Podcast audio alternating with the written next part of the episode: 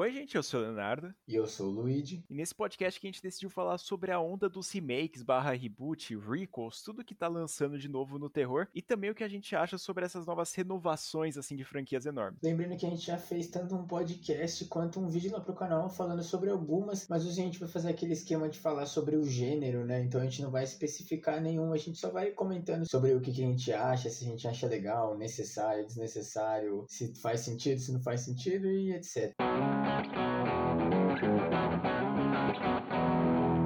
já é muito bem sabido por vocês mesmo que a gente tem uma opinião muito diferente, né? Eu e o Luigi, que eu adoro os remakes e o Luigi geralmente odeia todos eles. E eu já vou ter que começar defendendo alguns pontos aqui que realmente tem que defender remake porque alguns são bons. Tudo bem que a maioria deles são ruins. Não sei se você concorda, mas cara, sabe aquela sensação de algo novo que você nunca viu na vida? Essa sensação que eu quero ter numa franquia que eu já conheço. Eu acho que o meu problema maior com o remake é o fato de que, principalmente na época que teve aquela explosão dos remakes, lá no começo dos anos anos 2010, assim, o pessoal ele não tava sabendo fazer. Porque, assim, um remake, ele pode até ser feito bem se a pessoa inovar. Então, é aquele negócio assim, você quer apresentar um personagem icônico, uma história icônica para um público novo, uma nova geração, beleza, mas você tem que estudar. Mas não é fazer o seu personagem dar mais choque ou ser mais pesado, assim, mais trevoso. E sim você adaptar. E aí, geralmente, o que acontece nos remakes é os caras até tentam fazer isso, mas geralmente é muito fraco. E aí eles acabam caindo naquele poço infinito infinito de vamos refazer cena icônica para ver se a gente consegue pelo menos trazer alguma galera aí que curte para vender mais ingresso mesmo, né? Os caras ficam muito no raso para mim, esse é o maior problema mesmo. Não tinha necessidade, entendeu? Realmente alguns filmes eles vão na mesmice, como aconteceu no próprio Psicose, que eles fizeram refilmagens,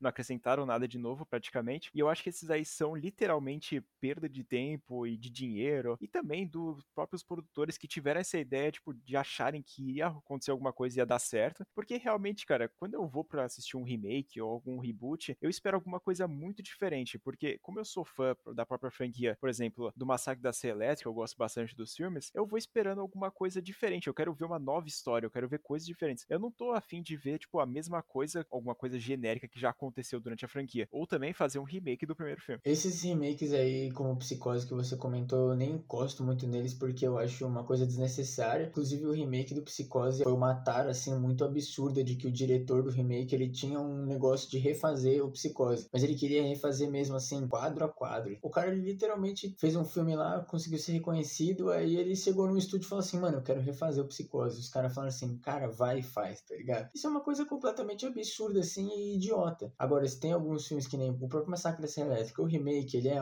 muito mesmice? Sim, mas ele é legal e ele é feito de uma forma diferente, porque ele conseguiu apresentar o Leatherface e principalmente eu acho que os slashers assim, eles até acabam caindo na mesmice porque o slasher acaba virando a mesmice, né? Mas você vê assim que o, os remakes assim, eu acho que o que dá mais da raiva é o do Fred Krueger, né? O do Michael Myers, né? O do Halloween também dá um pouquinho, mas assim, tem aquela tentativa do Rob Zombie de fazer uma coisa nova, né? Apresentar a história, a origem lá do Michael. O do Fred Krueger eles realmente só fizeram aquilo que eu falei de deixar o Fred mais cabreiro lá, mais trevozinho e deixar a backstory dele um pouquinho mais desnecessariamente pesada, né? Mas eu acho que assim, o, um dos massacres elétrica, o primeiro né? Não o de 2013, que sim é um filme Guilty Pleasure meu, mas eu tenho noção de que ele é meio nada a ver, assim. Mas o primeiro eu acho legal, assim, mesmo que ele é bastante mesmice. Olha, realmente, alguns filmes eh, a gente fica percebendo que seriam só reciclagem dos clássicos, que o, que deu certo no cinema antigamente parece que o pessoal tá trazendo mais pro atual, só porque, ah, não, o pessoal conhece, é mais fácil de juntar dinheiro e pronto.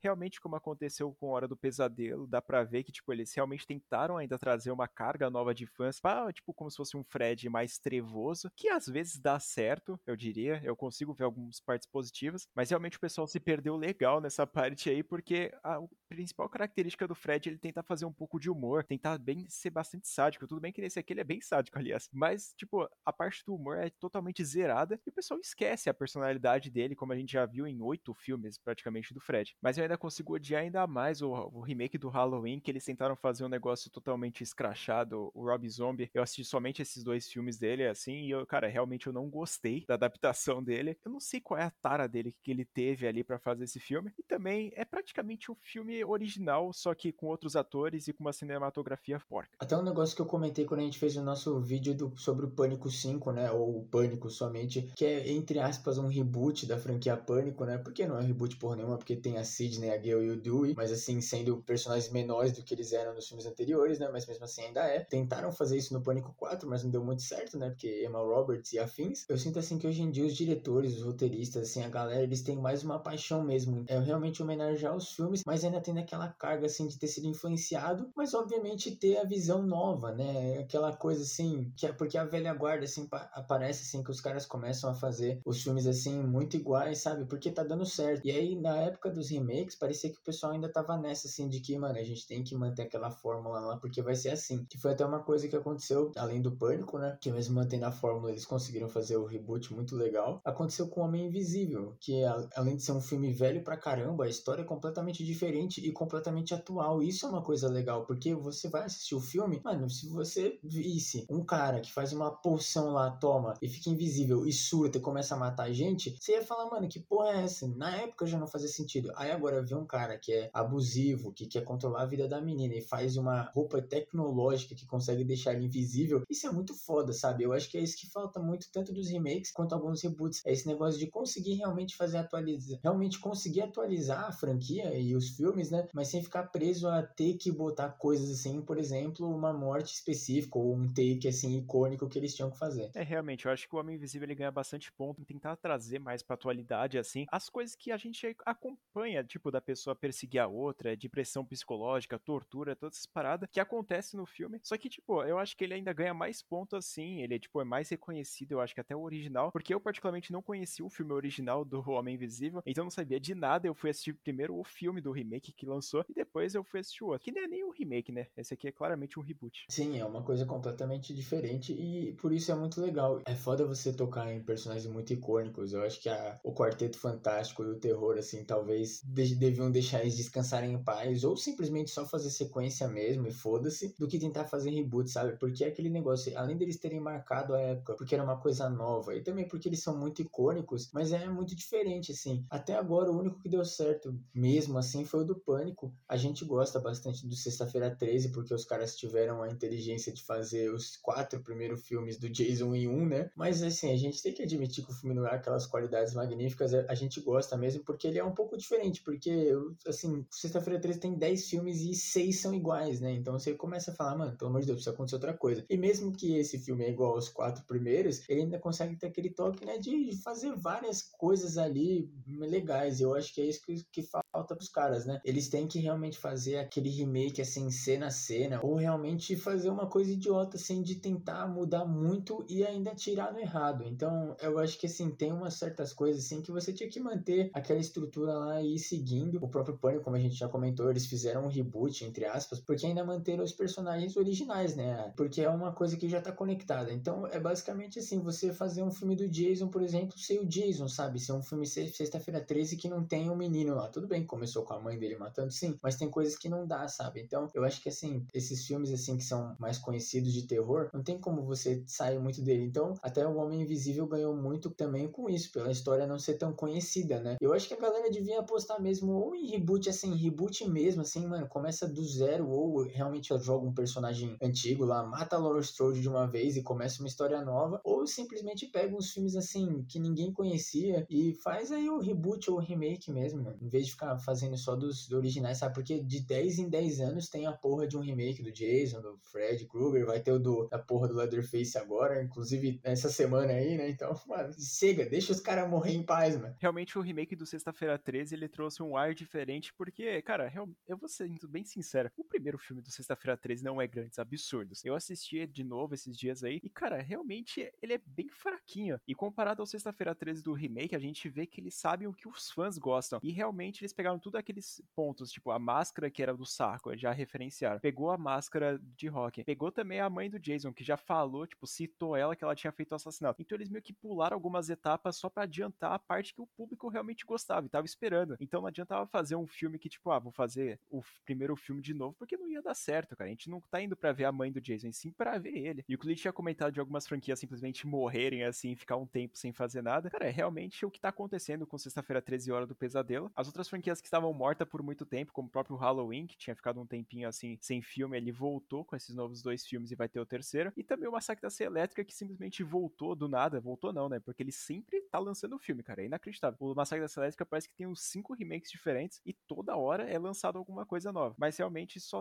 falta mesmo Sexta-feira 13 e a Hora do Pesadelo para voltar, assim, vamos dizer. Porque até o Exorcista volta. Puta que pariu. E foi muito bom você falar do Exorcista porque era uma coisa que eu tava pensando que também, assim, é, os remakes, né, e até os reboots, eles parecem ser uma sequência desnecessária. Vocês sabem que eu não sou muito fã de remake, reboot, nem sequência desnecessária. Assim, qual o sentido de fazer um reboot do Exorcista, sabe? Os caras, eles simplesmente querem pegar dinheiro. Pode ser bom? Pode, que nem aconteceu com o Pânico. Eu não queria o reboot, mas os caras fizeram. Joia, parabéns, eu gostei pra caramba do filme. Precisa tentar fazer isso, sabe? Precisa tentar manchar o legado. E se for bom assim, vai ser muito difícil o negócio, porque tem uns filmes assim que não devem ser mexidos, sabe? E mesmo assim, até os slashers, né, eles estavam numa época assim deles. Não faz sentido você ficar tentando trazer assim ele para outra época, né? A não ser que seja um filme muito absurdo. Os filmes do Halloween de agora, eles não são grandes maravilhas assim. São filmes básicos do Halloween. O legal é que a gente ficou meio viúvo mesmo de ficar muito tempo sem ver e também tem aquela coisa, né, de que a direção hoje é melhor assim, ó. A galera realmente se importa em fazer um filme bom e não só fazer dinheiro, né? Eu acho que tá tendo essa essa volta assim das franquias de novo, porque eles estão tentando trazer os fãs novos e a ideia de fazer uma recall, né, como a gente tinha comentado lá no vídeo de Pânico, que a gente falou sobre essa nova categoria que eles estão fazendo, que é tipo fazer uma continuação do primeiro filme ignorando das sequências. Eu acho que é uma ideia legal até fazer isso, porque se você for fazer uma nova franquia, fazer o remake, eles vão eles perceberam que não dava tanta adesão dos fãs como acontece tipo numa recall, que você traz os personagens antigos e passa aquele legado para outra pessoa, que nem tá acontecendo com o Halloween, essas paradas como eu tinha comentado. E é bizarro como o Exorcista ele ainda vai ter uma conexão com o original, tendo tipo uma meio que uma consultoria com a mãe da Riga, vai lá falar com umas experiências dela tiver. E cara, é um, é um bagulho meio necessário, concorda. Mas para mim, diferentemente de você, não mancha o legado deles assim, porque mesmo assim eu ad continuo adorando as franquias do Hora do Pesadelo. E se lança filme ruim, eu vou lá, eu vou assistir, eu vou ver que é uma bagaceira, mas infelizmente eu sou muito fã de filme bagaceira, eu vou falar, caralho, que história de merda. E aí eu vou continuar adorando ainda mais o original. O que eu quero dizer quando eu digo em manchar o legado, não é que o filme original vai ser. Eu vou começar a desgostar do filme original porque eu vou pensar, porra, tem o reboot, o Rico, o remake do Exorcista. Mas o negócio é que, assim, é uma coisa que pode acontecer agora ou que pode esperar, sabe? Os caras têm uma ideia legal o suficiente ou eles estão surfando no hype que estão fazendo um monte de Rico e essas porras aí agora, sabe? Então é isso que eu quero dizer quando eu digo de manchar o legado. É que os fãs que poderiam gostar de uma nova geração, eles acabam sendo afastados porque os caras querem só ganhar dinheiro e vão atrás de, do que tá acontecendo agora. Que foi o que aconteceu com remakes, assim, até lá nos anos 2010. Que a gente teve até remake, assim, de Dia dos Namorados Macabros, sabe? Que era um filme que ninguém conhecia. Você tinha que ser muito envolvido com o terror para conhecer. E os caras simplesmente surfaram em todos os hypes. Foi do remake, do 3D e até, né, do porra do Jason Eccles que tava lá em alta com Supernatural. Então, assim, os caras, eles pegaram todos os nichos ali possíveis de falar, vamos fazer dinheiro com essa merda aqui. E ainda pegaram o roteirista do Jason X, né? Vai se fuder, mano. É, depender realmente dos produtores falar que eles vão fazer um filme foda, assim, para homenagear os fãs é muito difícil. A gente vê em muitos exemplos, assim, de filmes que tiveram remakes que o pessoal falou só por fazer mesmo e foda-se. E tem alguns que, obviamente, eles vão sair bons, né? As pessoas vão se importar, vão estudar para fazer, mas depender realmente dos produtores, cara, é muito complicado. Eu acho, inclusive, até meio estranho, assim, que alguns remakes eles conseguiram ser melhores que os originais e apresentaram, tipo, vários fãs pra franquia, mesmo não sabendo que era uma franquia. Como o próprio Evil Dead, que eu acho muito estranho que muitas pessoas não conheciam os filmes originais. Eu entro em alguns grupos de terror do Facebook e eu acho engraçado que as pessoas falam, nossa, vai lançar Evil Dead 4.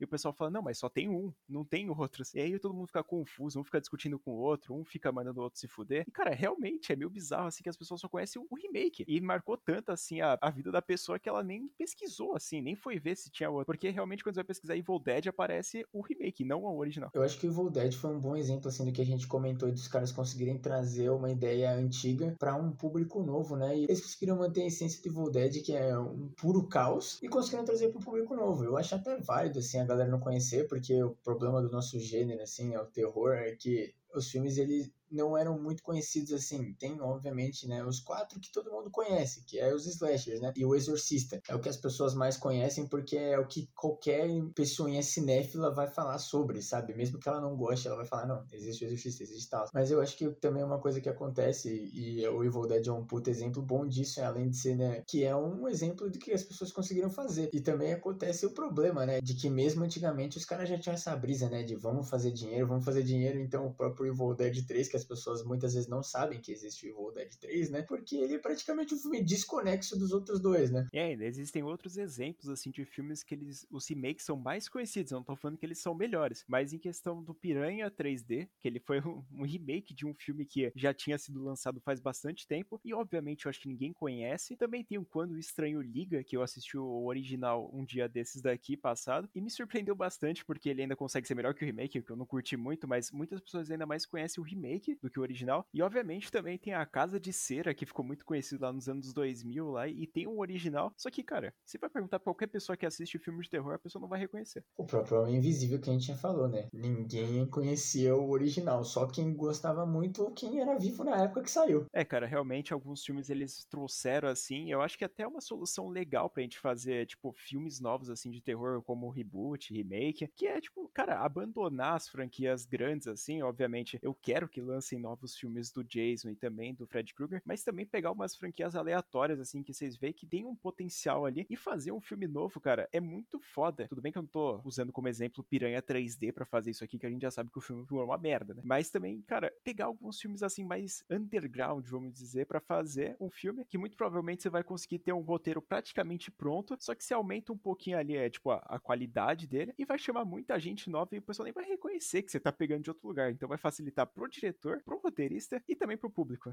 Um exemplo assim dos caras largarem assim uma franquia que também não é muito conhecida, né, que é o Black Christmas, o Natal Sangrento. O pessoal conhece o filme original ou o remake, né, mas de 2006. O pessoal não conhece os dois geralmente. E aí tem o reboot, né, de 2019, que não tem nada a ver com nada assim. A, a ideia assim é meio que a mesma, né? Acontece né, de Natal as minas serem assassinadas, mas assim, é completamente distante do que era a ideia original. Eu não gosto do filme, né, pessoalmente, mas eu acho assim bem legal como aconteceu aí de dos caras eles realmente pegarem uma franquia menor e, mano, vamos apostar nisso, mas assim, vamos fazer um filme de agora, sabe? E não pegar e fazer um bagulho de, mano, ah, vamos refazer um filme que, mano, foi de 70 que a galera não conhece. E nessa mesma pegada aí de filmes que foram usados assim como referências para fazer remakes e boots, também tem a parte dos filmes que foram americanizados, como a gente pode dizer, que foram trazidos de outros países para versões americanas que muito provavelmente eles são piores do que os originais. Eu não assisti o chamado japonês, mas eu tenho certeza que todos os filmes que eu sei que tem a versão dos Estados Unidos, as versões originais são melhores. Cara, eu posso garantir uma coisa. Eu prefiro o chamado americano primeiro, mas depois, depois as continuações, o 2 e o 3 lá do chamado americano é horroroso, então eu vou continuar preferindo a franquia japonesa. Mas, cara, realmente é muito difícil você ver um filme americano que ficou melhor do que o original, cara. A gente tem outros exemplos aí do próprio Espíritos, né, que a gente já tinha comentado no canal. Também tem o Grito, assistiu a japonesa, mas provavelmente seja pior. E também tem um grande exemplo do Hack, que virou quarentena nos Estados Unidos, e obviamente ficou muito pior, como a gente tinha comentado lá no podcast sobre a franquia. E agora já foi anunciado, inclusive, que vai ter uma versão dos Estados Unidos de invasão zumbi. E eu tô puto da vida com isso porque eu gosto muito de invasão zumbi e eu acho completamente desnecessário. E aí você chega e fala, eu acho que não tem coisa mais desnecessária do mundo do que fazer uma versão do mesmo filme em outro país. É sério. Eu prefiro de verdade que façam um remake do Sexta-feira 13 original, igualzinho mesmo, assim, até com, com slow motion, com quadro a quadro ruim, igualzinho mesmo do que pegar uma ideia assim original e botar só em outra língua. Na moral. Cara, realmente eu não consigo nem imaginar uma continuação, um remake de Invasão Zumbi, porque o que eles vão fazer nos Estados Unidos? Lá não tem trem-bala, porra, não faz o menor sentido. Invasão Zumbi que não tem trem-bala no filme. Até tem uma continuação do Invasão Zumbi, mas não é nem uma continuação assim propriamente dita, é, é meio que assim, uma, é uma, mais uma continuação espiritual, né? Porque se passa lá na Coreia, onde tá tendo zumbi, mas não faz o menor sentido. Tem até filmes como O Espelho do Medo, que inclusive eu descobri até é, meio que recente, assim, que o que eu assisti a uma versão dos Estados Unidos. Eu não sabia que tinha o um filme original que era asiático. É uma coisa que eu não vejo necessidade, que para mim é a mesma coisa assim dos remakes. Reboot eu ainda consigo respeitar mais, ou até as requels, assim, né? O reboot principalmente, porque você pegar ali a ideia, até assim, respeitar ela, que nem poderia acontecer, por exemplo, no Sexta-feira 13, assim, os caras falarem que existe o Jason, igual tentaram fazer com os Jogos Mortais, sabe? Que, que o, o no Espiral, que os caras falaram, não, vai ser um, meio que um spin-off, né? Vai ser alguém que, é, que se baseia no John Kramer. Isso é legal se for bem feito, né? Não é o caso do Espiral. Mas eu prefiro o reboot e até Rico por isso, porque eu acho que os caras têm mais liberdade mesmo e mais carinho de fazer. Remake, assim, já é uma coisa que me dói mais, porque eu sinto que os caras só estão querendo dinheiro fácil. É realmente o Rico, ela vai meio que necessitar a pessoa, o diretor, o roteirista, estudar bastante o primeiro filme. Ele vai ver mais ou menos, tipo, o que que aconteceu naquele filme, o que que vai acontecer na sequência. Eu acho isso muito melhor do que fazer uma sequência, um remake,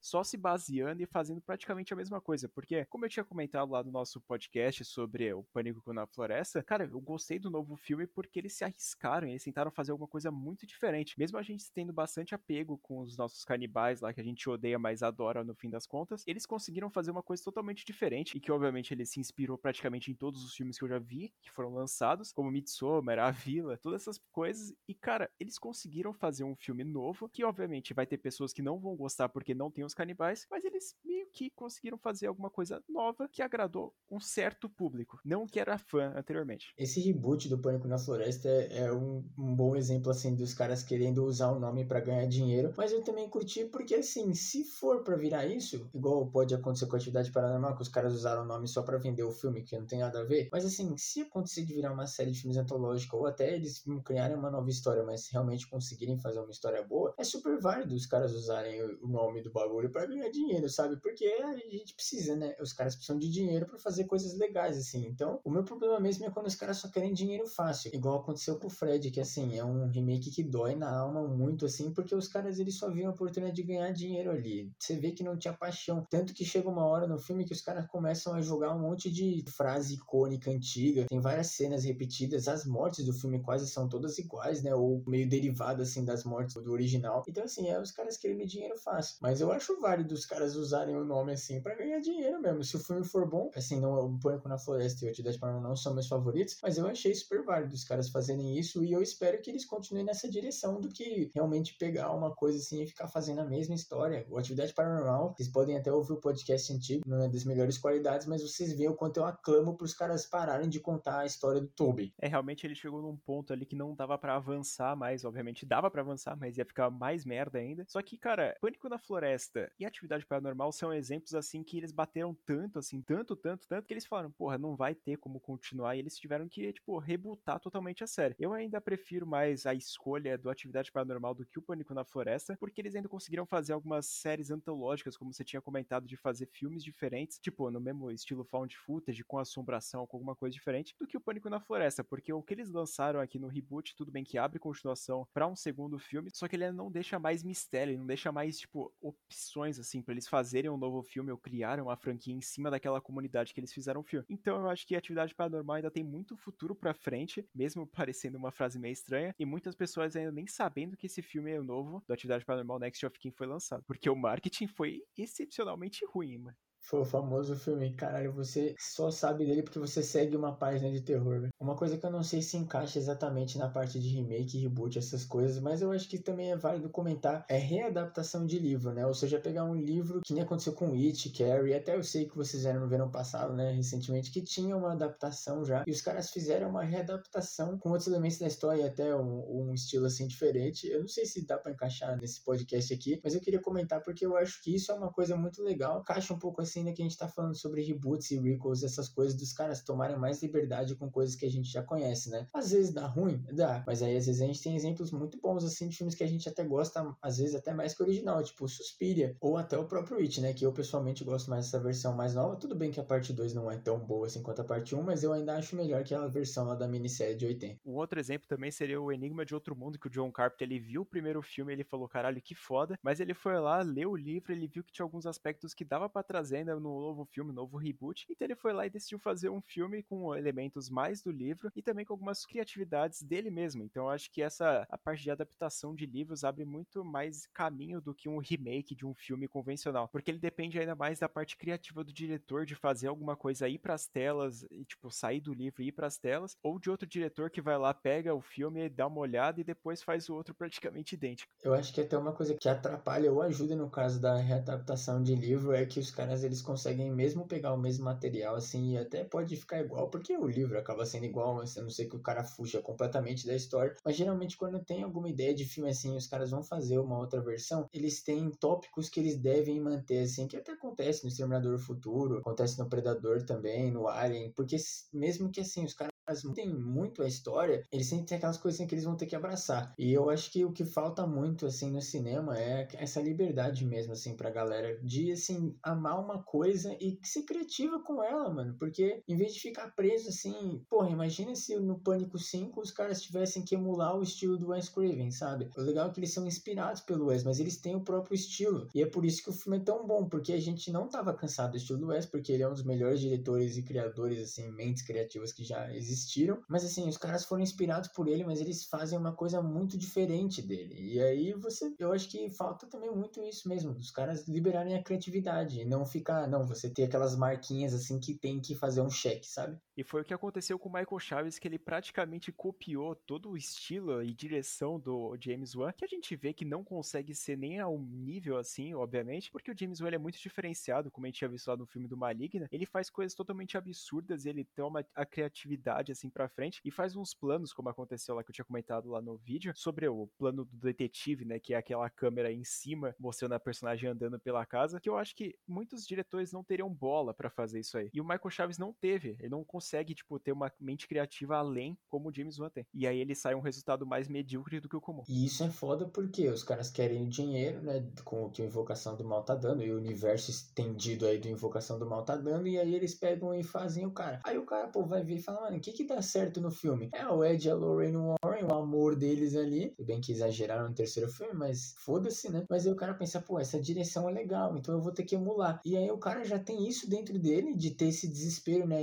esse fardo para carregar de fazer a direção de um filme novo de alguém que mandou bem e criou, né, a série. E ainda com certeza tem o dedinho do estúdio ali falando, mano, ó, você tem que fazer o bagulho desse jeito, porque assim tá dando certo, a gente tá fazendo dinheiro com isso, tá ligado? Que até aconteceu com o Darlene Bosman, né, que dirigiu os Jogos Mortais 2, 3, 4 e o Espiral, que eu achei meio bizarro, assim, eles terem chamado ele para fazer o Espiral, se eles queriam fazer alguma coisa muito distante dos Jogos Mortais, que nem eles estavam falando que queria fazer, né? Mas você vê claramente, assim, que o cara, ele pegou, ele deixou o estilo do James Wan nos Jogos Mortais um pouquinho mais insano, e aí você vê que o 2, 3 e o 4 eles são idênticos, e o Espiral mesmo, que é um pouco diferente por causa do roteiro e do que eles estavam querendo fazer, ainda tem muito aquela energia, tanto que por isso que eles contrataram ele, mas eu achei um erro, assim, pessoalmente. Eu acho que principalmente as franquias, elas caem muito de produção quando há essa troca de diretores, roteiristas, essas coisas, as mentes criativas por trás, porque eles não têm a ideia, eles não tiveram, tipo, as primeiras ideias do que aconteceu naquela franquia, e tentar voltar com isso e tentar, tipo, ah, vou pensar no qual poderia ser a continuação que aqueles diretores, aquelas coisas estavam pensando. Não dá certo, sabe? A gente vê um monte de exemplos, como o próprio Homem-Aranha. Eu tenho que falar de Homem-Aranha nesse podcast aqui, que é exatamente sobre isso. Ele tenta trazer várias visões diferentes sobre a mesma história de personagem. E é incrível como cada versão do Homem-Aranha consegue contar uma história totalmente diferente e ele ainda consegue fãs diferentes para cada franquia. E isso é um bom exemplo, assim, de ter o material origem que os caras eles têm a liberdade para fazer, né? Assim, você vê, cada um tem um estilo diferente e é uma coisa que falta muito, principalmente no terror, né? Os caras, assim, você vê muito esse, essa questão dos caras quererem dinheiro, porque você vê claramente, assim, as fases do terror. Obviamente tem a tendência do cinema e a tendência da sociedade na época que os filmes saem. Sim, a gente vê muito filme, ah, teve uma época de filme de espaço, teve uma época de filme de romance, de comédia romântica idiota do Adam Sandler, sabe? Mas pelo menos eu sinto, assim, que no terror é muito maior esse negócio, assim, dos caras, eles realmente usufruírem disso para ganhar dinheiro e eu acho que isso é uma coisa que atrapalha muito. Eu acho que remake é é um negócio assim que engloba completamente isso, porque eu acho que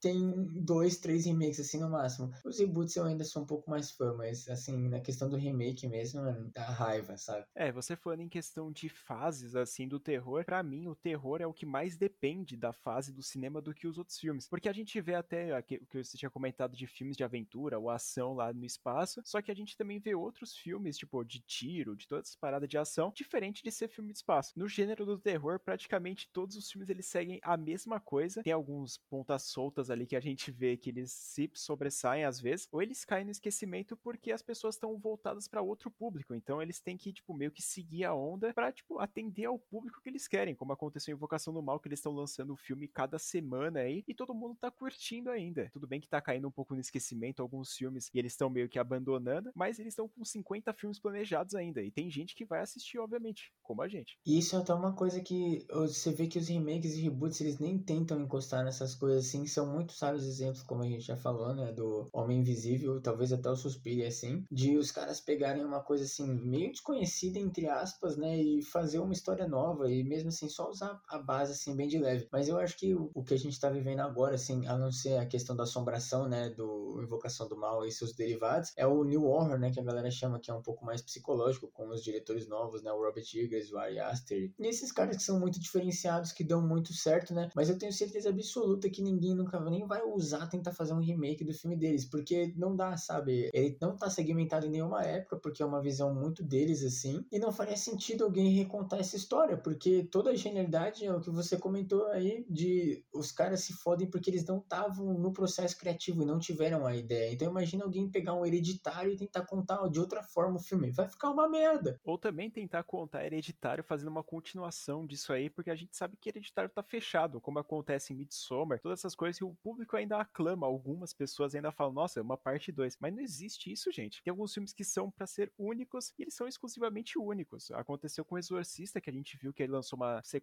horrorosa, mas também ela conseguiu se reerguer no 3. Mas também, cara, é tão desnecessário essa continuação, assim, de filmes que não tem necessidade de continuar. Tudo bem que a gente pode até ter a ideia, assim, do Exorcista 2 de pensar como é que a vida da menina continuou, quais foram, tipo, os traumas que ela aderiu. Só que o filme é totalmente distinto e ruim. Então a gente não consegue nem aperfeiçoar na ideia que a pessoa teve. Eu penso que é até possível, é até meio hipócrita falar isso com o meu posto de hater número um de continuações e essas coisas, mas eu acho que é possível fazer continuações desse filme, tipo Hereditário, Corrente do Mal, Farol, essas coisas, se, além de continuar com a liberdade criativa total com os diretores e roteiristas, é você só englobar o universo. Então, pensa ah, no Hereditário, assim, não contar continuação lá da, do Peter, lá depois que ele foi tomado pelo demônio, sabe? Quem era fazer o exorcista. Mano, conta uma história que tem, assim, a, a mesma vibe do Hereditário, mas conta uma história completamente doida, assim. Se for para fazer continuação, faça coisa antológica e não ficar tentando ou abrir, né, mais a história que é desnecessário, ou acontecer igual vira os slashers, que é o mesmo filme com outra skin. Ou pior ainda, as pessoas podem achar que a gente tá interessado em saber antes da história e fazer uma prequel, que a gente não tinha comentado aqui, mas como vai acontecer com o filme da Orphan, que vai ser a Orphan 2, a gente já sabe como o filme finaliza, a gente já sabe o plot twist final, que é para ser um filme único, que a gente não tá interessado para saber a história dela. Mas infelizmente eles vão lançar um filme para contar a história da Esther e falar, porra, acho que o pessoal tá interessado. Ou também, que nem aconteceu com Homem nas Trevas 2, que a gente xinga muito e com muita razão, não adianta as pessoas falarem que é bom, mas acho que ninguém fala que é bom essa merda. Quem gosta de Homem nas Trevas 2? Ninguém sem consciência, né? Eu até tentei fugir desse tópico sensível das prequels, mas na verdade não é sensível porra nenhuma. Prequel é uma merda porque os caras eles ficam limitados a contar a história de uma certa forma, eles não podem se aventurar, que nem aconteceu com os últimos três filmes de Pânico na Floresta, que a gente sabe que os canibais não vão morrer. A gente nem tem nenhuma empatia, porque a gente sabe que eles vão ganhar sempre, eles não vão morrer e vão provavelmente matar todo mundo. Se sobrar uma pessoa ou outra, foda-se, porque eles não. É pior ainda porque vai virar uma ponta solta no universo, né? Que também aconteceu com o Enigma de Outro Mundo, né? Que tem a coisa de 2011, que é uma prequel que tem cenas assim que você vê claramente, é só os caras dando aquele empurrãozinho assim, falando: olha ali, a gente conseguiu botar uma dicasinha, um easter egg ali. Mano, eu acho que o prequel é o que eu mais odeio, assim. Eu odeio mais do que remake por limitar muito a criatividade do povo, assim. Os caras não podem fazer uma coisa louca, sabe? Eles têm que ficar lá, não, porque tem que ir desse ponto até esse ponto, que nem vai acontecer agora. Já saiu o, sinopse do Orphan 2 que vai contar como ela conseguiu escapar do lugar psiquiátrico lá que ela ficava. Mas assim, isso já é meio que explorado no primeiro filme que ela escapou. A gente não quer saber como, a gente só precisa saber que ela escapou para fazer o plot twist e deixar a gente tenso no filme. É completamente desnecessário fazer um filme mostrando ela escapando do lugar. Se fosse necessário, eu mostrava no primeiro, né? E algumas pontas soltas elas podem até sobrar para continuações, sequências, como acontece, como vai acontecer, né, no Massacre da Serra Elétrica, que o primeiro filme mostra a mulher fugindo de lá, depois ela pode contar pros policiais que tinha uma família canibal lá. Só que simplesmente no filme 2, eles, por ser um filme mais de comédia, assim, que eles largam um pouco a história do terror, eles vão lá e falar, ah, mano, a menina falou lá as coisas, o pessoal não acreditou e foda-se, entendeu? Isso que é legal, porque o 2 ele conseguiu assumir isso, trazer a comédia para tentar falar, mano, rapaziada, esquece o que aconteceu no primeiro e vamos apostar nisso. Só que realmente o que, que eles vão tentar fazer nessa recall que eles vão fazer agora nesse mês, de tipo, ah não, vamos fazer uma continuação, a menina vai lá, vai falar as coisas e o pessoal não vai acreditar. Sem ser um filme de comédia, sem ser, tipo, alguma coisa não crível, assim, pra gente ver. E até no universo de Massacre da Serra Elétrica que tem a sequência, que ainda é uma prequel, né? Que é o filme de 2006 lá, o Massacre da Serra Elétrica, o início, que ele conta a história de como o xerife lá do remake virou xerife. Resumindo, ele matou o xerife tomou o lugar dele sem ninguém saber, né? Incrível, as pessoas da cidade foda-se, né? E aí, quando chega o um momento do filme que ele tá em perigo de morrer, você começa a ficar estressado, porque o personagem, o mocinho do filme, ele é burro, ele não mata o cara. E a gente sabe que ele não vai matar, mas ele enrola tanto e ele poderia matar o cara muito de boa. E aí o pior, ele morre no de 2003, né, do remake original. Então assim, você já saber que o cara no, no futuro vai morrer e ainda ter certeza de que ele não vai morrer nesse filme é mais merda ainda. Véio. Prequel é a pior coisa que existe. Vai tomar no cu, né? Meu Deus, tô ficando puto. Realmente para você fazer uma prequel, você tem que ter um dedo muito delicado para fazer assim uma direção, uma história, um, um roteiro foda, porque, cara, é aquela sensação, não sei se você sente também, naqueles filmes que tiveram aquela moda escrota lá, que para mim, quando acontece, eu já fico, caralho, que filme de bosta, que é quando acontece logo nos primeiros minutos, eles já dão um spoiler da cena final do bagulho, como acontece no Homem das Trevas 1, que eu já repudio bastante isso, que é quando mostra a menina sendo arrastada pelo velho, e aí, tipo, você fala, caralho, mas eu já tô sabendo o final, então, tipo, aquela história que acontece ali no meio, você meio que, ah, foda-se, se vai arrastar a mulher, os outros dois vão morrer, entendeu? Então você já meio que conecta essas coisas. E eu fico puto que eu tomo spoiler do próprio filme. É,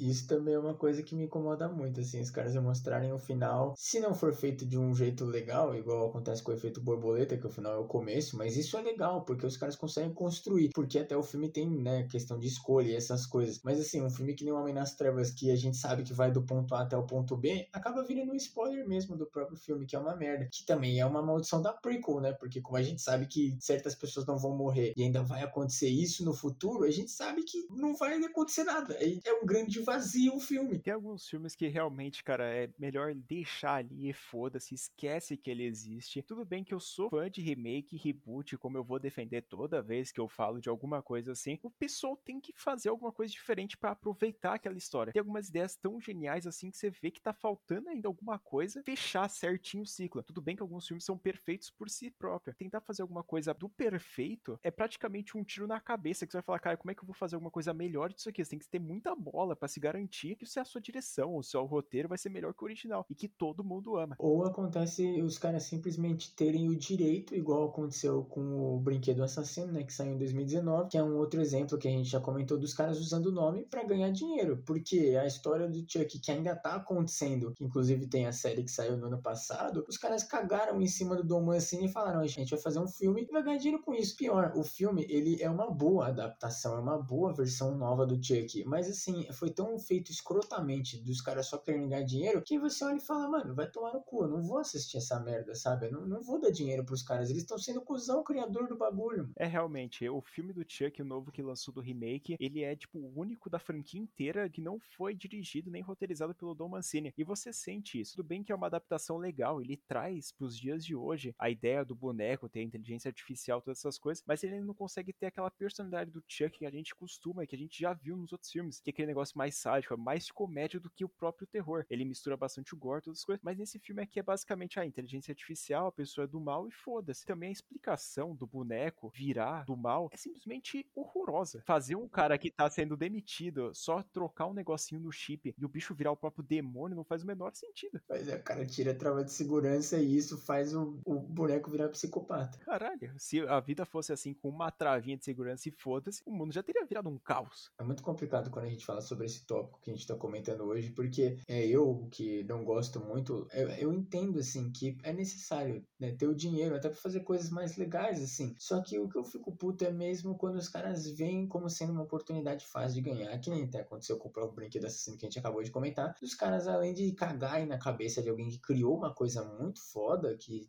fãs de terror amam, é os caras, mano, querendo ganhar dinheiro, sabe? E não, não tem paixão no projeto. Então, eu acho que sim, o terror, ele é um gênero que ele precisa muito de paixão, não só da comunidade, como dos envolvidos com o filme, né? Você vê que as pessoas, mano, têm filmes horríveis, assim, sequências, essas coisas, mas a galera gosta tanto dos criadores e até mesmo dos personagens que a galera vai atrás. Você vê em outros gêneros, é muito difícil acontecer. Se o pessoal não gosta do, de um filme ali, acabou, tá ligado? É o negócio, manchou o legado. A galera não, não vai assistir o terceiro. As pessoas ficam muito putas, mas no terror não. A galera vai assistir as coisas. E eu acho que, como eu falei, eu entendo ter a necessidade do dinheiro, mas eu acho que no terror isso não cabe tanto quanto realmente dar liberdade criativa e deixar a galera fluir, mesmo com remake e reboot, que é uma coisa que eu sinto que travam muito, que é esse negócio. Então, a gente precisa de dinheiro, a gente tá numa época aí que o pessoal tá muito no, na nostalgia, então vamos trazer um filme antigo, só que de uma forma atual, e aí faz um, dá umas risadinhas ali, papai, obrigado pelo seu dinheiro, até a próxima. Eu acho que o público do terror, assim como a gente já viu em outros exemplos, é o mais fiel, assim, vamos dizer. Cara, realmente todo mundo que vai ver um filme assim de terror, ela já sabe a maioria das vezes que ele é ruim, mas ele vai assistir pela nostalgia, pelo simbolismo daquele filme lá. Muitas pessoas ainda não conseguem gostar dos clássicos de terror, como o próprio Halloween, que eu já vi alguns exemplos de pessoas falando: "Ah, o filme original é tipo legal, ele tem ali suas coisas", mas não é só porque ele marcou o gênero que ele é bom. Eu discordo disso, eu acho que a direção de John Carpenter naquele filme é excelente, mas cada um vai ter o seu gosto ali, cada um vai pensar de uma forma diferente, mas mesmo assim as pessoas vão continuar assistindo os filmes dele porque sabe que é importante, sabe que é um legado assim, e obviamente todos os filmes que a gente tá vendo hoje em dia são derivados do que a gente já viu no antigamente. E na própria franquia Halloween a gente tinha noção completa de que o Halloween Kills ia ser um filler, e mesmo assim a gente foi assistir no cinema, cara. Que bosta, tô me sentindo mal, para. É um negócio assim de mostrando o quanto o pessoal que gosta realmente é fiel, e mano, eu acho que, que é o que atrapalha muito, assim, as produtoras que inclusive você vê assim, making off dos filmes mais antigos, assim, e até dos filmes mais recentes, né, dos remakes e reboots que a gente tá comentando, de você ver, assim, os produtores, mano, falando, não, o Jason tá sem filme há mais de 10 anos, porque os caras estão disputando legalmente quem criou a porra do Jason. Irmão, foda-se quem criou o Jason. A gente só quer filme do Jason, cara. Lança um filme e divide o dinheiro entre vocês. A gente não tá nem aí de dar dinheiro pra vocês. A gente só quer ver o Jason de novo. Infelizmente, também essa parte jurídica, assim, dos filmes é o que mais atrapalha, como aconteceu naquele caso lá do Fred versus Jason, que é produtoras diferentes tentando conversar para ver quem vai ficar responsável por fazer o roteiro, fazer o filme, se um vai ganhar, se o outro vai perder, o que, que vai refletir no negócio. É muita parte do corporativismo das empresas, tipo, de entrar em um acordo. E pensar que as empresas vão entrar em um acordo só para agradar os fãs é totalmente maluco da cabeça para pensar isso, cara. Não, mas você até vê, o Fred vs Jason é um bom exemplo dos caras terem tomado cuidado, porque o Fred vs Jason, ele demorou tanto tempo para sair, porque teve o teaser, né, disso, quarto filme do Fred, quinto filme, né, que foi quando o Jason foi pro mesmo estúdio do Fred. Mas ainda tinha esse problema com os criadores do Jason, os criadores do Fred, para não sei o que. Os caras ficam nessa, mas no final eles sabiam a importância que tinha, né, o Fred versus Jason e eles tomaram cuidado. O filme não é o melhor de todos, não, mas pelo menos ainda é legal. Mas é óbvio que os caras, mano, vão bater cabeça para alguém ganhar mais do que o outro e no final é gente que se fode, né? É, eles fizeram o que os fãs queriam, mas é obviamente eles fizeram porque ia dar dinheiro aconteceu no Homem-Aranha. Eu vou ter que citar de novo essa porra aqui, porque, cara, chamar os outros aranhas pro universo da Marvel atual não faria o menor sentido, é, tipo, fazer os filmes anteriores. Mas, cara, o que chamou de fã pros cinemas é um absurdo. Então a gente gostaria muito mais de ver esses crossovers entre os vilões, mesmo não fazendo o menor sentido, como aconteceu em Fred vs Jason, só pra gente se divertir, entendeu? Eu acho que tá faltando um pouco mais disso. E se vai rolar isso? Obviamente que não, né? Eu acho que a gente pode até concordar de que a gente tá num ponto hoje em dia de que é, nós que gostamos mais da parte do terror psicológico deixa os diretores atuais, assim, do New Horror fazer o bagulho deles, e no outro lado dá fanservice, tá ligado? Dá o Jason de novo, dá o Fred versus Jason aí, versus Leatherface versus Ash versus Michael Myers. Assim, deixa a gente ser feliz, e enquanto a gente recebe filmes bem feitos, assim, dos diretores que são, obviamente, mais inteligentes, né? Eu, pessoalmente, acho que deveria, hoje em dia, virar assim, você vai fazer remake, beleza, mas você vai fazer um fanservice do caralho, não vem? Mas não vem com historinha, assim, de usar cena icônica, não. Eu quero ver o Tommy Jarvis aparecer de novo na porra do Sexta-feira 13, tá ligado? Não quero ver a mãe do Jason lá falando Kill for Mother de novo. Eu quero ver os personagens que eu gosto, tá ligado? A Alice injustiçada que morreu no segundo filme porque os caras foram um cuzão com ela, sabe? Eu quero ver isso, mano. Faz um reboot, traz a Alice, traz o Tommy Jarvis, todo mundo se juntando para matar o Jason, mano. Ia ser genial isso, velho. Eu ia pagar um milhão de vezes esse ingresso. Só não fui ver o Homem-Aranha no cinema de novo por causa da pandemia, porque eu não tinha dinheiro. A gente é levado, obviamente, pelo fanservice e, cara, eu só vou assistir filme assim que for, ah, remake, reboot, essas paradas, porque eu já vi o filme e gostei, ou, cara, eu tenho uma esperança, assim, dentro de mim que vai sair alguma coisa boa. Ou também a gente vai trazer pro canal, a gente tem que ver umas pérolas, que algumas coisas merda que lança no meio do ano aí, pra trazer para vocês, porque pra vocês não caírem na armadilha das produtoras de tirar o seu dinheiro, obviamente, né? É um sacrifício nosso. Meu Deus, eu sou um mártir. sou uma vítima da guerra contra os estúdios de terror.